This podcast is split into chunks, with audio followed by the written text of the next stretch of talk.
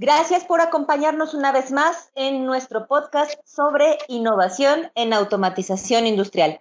Mi nombre es Ana Matute y el día de hoy tenemos de nueva cuenta a uno de nuestros especialistas en medición de caudal, Jorge Espinosa, que nos va a acompañar con un episodio más dentro de la serie de medición de tecnologías de flujo o caudal. Jorge, buenos días, gracias por acompañarnos. Si te parece, hablemos sobre tecnologías de Vortex. ¿Cómo estás, Jorge?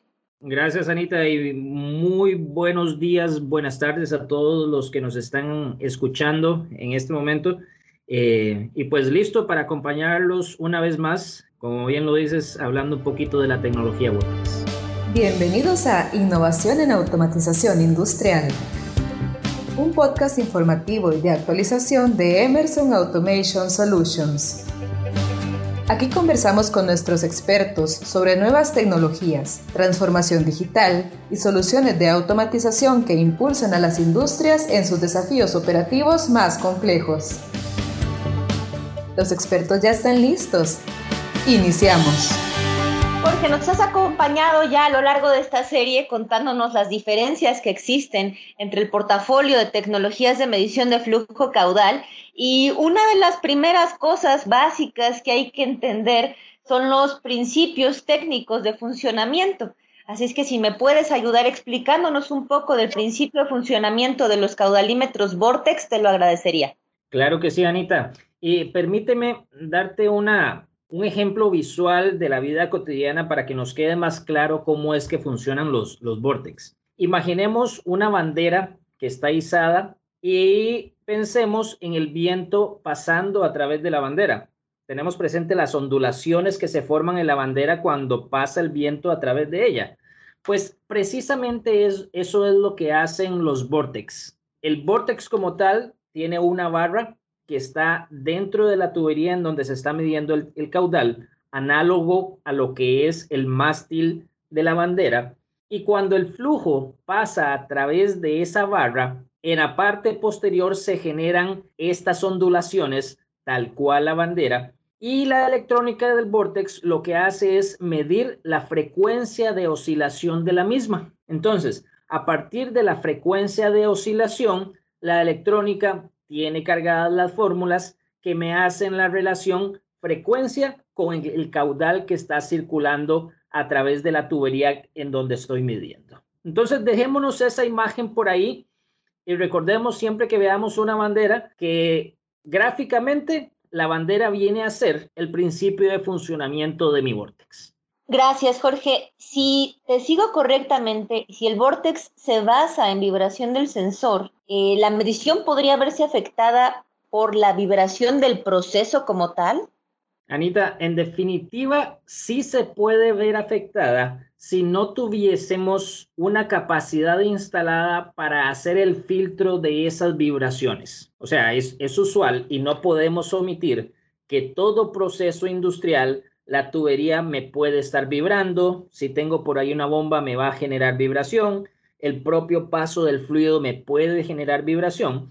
Entonces, no es extraño que eso sea parte de lo usual y común en cualquier proceso. Lo que se hace es que eh, la electrónica del Vortex tiene internamente filtros que me ayudan a eliminar la afectación que esa vibración pueda tener en la lectura de caudal.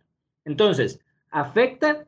Sí. Sin embargo, se ha desarrollado tecnología precisamente para que logremos filtrarla, al punto que hoy en día podemos instalar un Vortex prácticamente que en cualquier instalación en donde tengamos esa necesidad.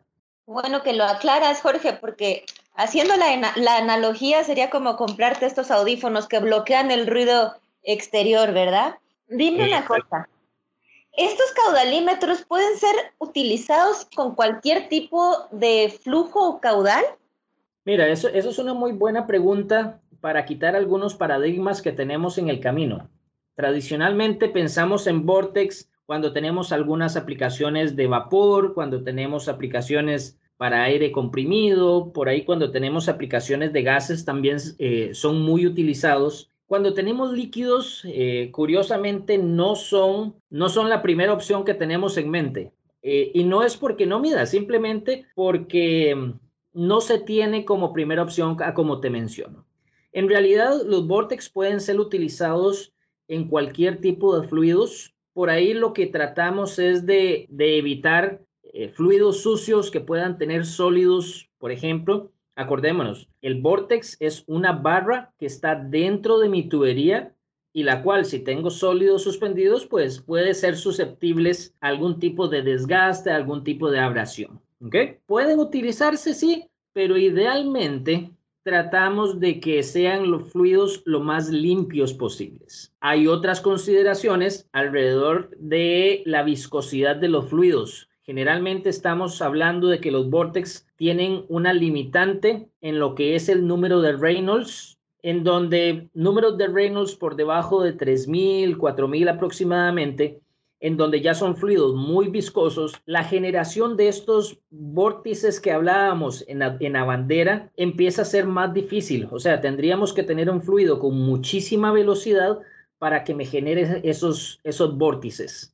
Entonces, por ahí también en los fluidos viscosos tenemos algún tipo de desafío para, la tecnología Vortex, pero en realidad estos son los dos únicos que yo te podría mencionar como casos eh, en donde queremos analizar un poquito más allá. En general, como te decía, gases, eh, vapor, ya sea saturado o sobrecalentado, o líquidos, son perfectamente eh, aplicables a la tecnología Vortex. Me gusta mucho cómo lo explicas, lo haces de una forma sumamente clara, me queda muy, muy, muy claro que por el tipo de funcionamiento justo los, los fluidos más viscosos no, no son los que más óptimos son para medir con este tipo de tecnologías. Gracias, George, por ayudarme a clarificar esa duda. Oye, y dime otra cosa. Eh, si tengo una aplicación que requiere algún tipo de SIL, de alguna aplicación que requiere contar con estos parámetros de seguridad SIL, eh, ¿los Vortex podrían ser utilizados en estas aplicaciones? Anita, mira, es una de las aplicaciones bastante comunes. Por ahí en lo que son plantas químicas se utiliza mucho equipo que tiene que tener eh, sistemas eh, SIL en refinería, también se utiliza petroquímica, también se utiliza muchísimo. Y bueno, hoy en día en diferentes industrias también están abocándose hacia los requerimientos de seguridad intrínseca. Vortex no es nuevo en esas aplicaciones tradicionalmente, eh, cuando tenemos un sistema SIL, requerimos uno o más medidores de caudal para que uno sea utilizado para proceso y otro sea utilizado para este sistema SIL. Acordémonos que siempre tiene que haber uno dedicado para el sistema SIL. Entonces, el desafío que siempre ha existido es que tengo que tener dos dispositivos muy cerca uno del otro en donde todas las consideraciones de tramos rectos que se puedan tener empieza a ser un desafío para cualquier instalación.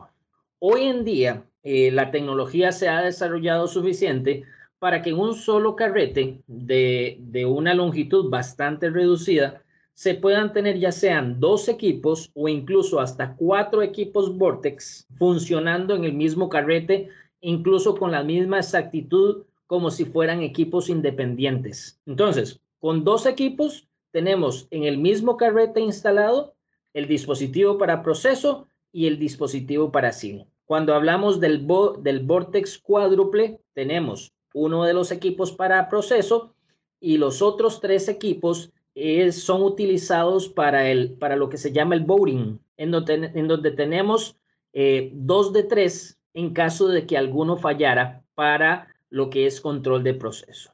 Entonces, sí se pueden utilizar y sí se tienen tecnología en donde incluso logremos optimizar el desafío este de tener múltiples equipos comunicando hacia un sistema de seguridad y trabajando en lo que es el control del proceso. Jorge, además de aclararnos esta parte de, de si son óptimos para usar en aplicaciones de seguridad, en cuanto a consideraciones para su instalación, nos decías hace, hace unos podcasts, cuando hablábamos de las, de las consideraciones en general de las tecnologías de flujo, que hay algunos que requieren tramos eh, rectos de tubería más largos que otros tipos de aplicaciones. En el caso de Vortex en particular, ¿cuánto tramo recto necesito para poder instalar este medidor? Pues mira, generalmente vamos a requerir antes del punto de instalación 10 tramos rectos o 10 diámetros de tramos recto. Acordémonos que el tramo recto se habla en función del diámetro de la tubería. Entonces, si necesitamos, si tenemos una tubería de 10 pulgadas y requerimos 10 tramos rectos, pues estamos hablando de que vamos a requerir 100 pulgadas antes del medidor. Simplemente para que tengamos claro la definición de tramo recto en función del diámetro. Entonces, 10 diámetros aguas arriba y al menos 5 diámetros aguas abajo de donde está instalado el equipo. Entonces, en total estamos hablando de que tenemos un requerimiento de 15 diámetros para poder hacer la instalación eh, de un dispositivo Vortex. Gracias, Jorge. Y en términos de mantenimiento, cuéntanos un poquito qué tipo de mantenimiento o calibración requeriría esta tecnología. Mira, esta, esta es una pregunta muy importante. Cuando hablamos de calibración, eh, siempre es una de las preguntas eh, que tenemos presentes por ahí. Eh, dichosamente los equipos ya hoy en día tienen la capacidad de, de indicarnos diagnósticos, nos pueden indicar qué tan buena es la calidad de la señal eh, que tenemos. Hay incluso parámetros que me indican cuánto es el ratio de la señal que está siendo generada versus lo mínimo que está que debería tener y a partir de eso nos deja saber si existe algún tipo de condición en donde tengamos que intervenir el equipo. Eh, la calibración es relativamente simple, como cualquier dispositivo para medición de caudal, eh, con la ventaja de que al no tener ningún tipo de parte móvil, facilita muchísimo o reduce muchísimo el requerimiento de mantenimiento. Acordémonos que la barra del Vortex es literalmente un pedazo de, metal sólido que la única razón por la cual deberíamos de calibrar es si existiese algún desgaste en la parte física de esa barra. Al no existir un desgaste, asumiendo que estamos trabajando con fluidos limpios, pues los requerimientos de calibración y verificación se reducen muchísimo por el hecho de que no vamos a tener desgaste en la mayoría de aplicaciones en donde estamos utilizando un vortex como, como elemento de medición de caudal. Listo, si te parece, estamos llegando a la, a la recta final de este podcast. Todavía estaremos abordando contigo algunas tecnologías de flujo caudal más porque tienes bastante que compartirnos sobre las diferencias que existen en cada una de las, de las tecnologías de medición de flujo, particularmente sobre las que tenemos en el portafolio de Emerson. Jorge, muchísimas gracias por acompañarnos en esta edición de la serie de medición de tecnologías de caudal espero verte muy pronto de nueva cuenta en esta mesa de conversación. Muchísimas gracias por la atención, Anita, por los comentarios eh, y nos vemos eh, en el futuro.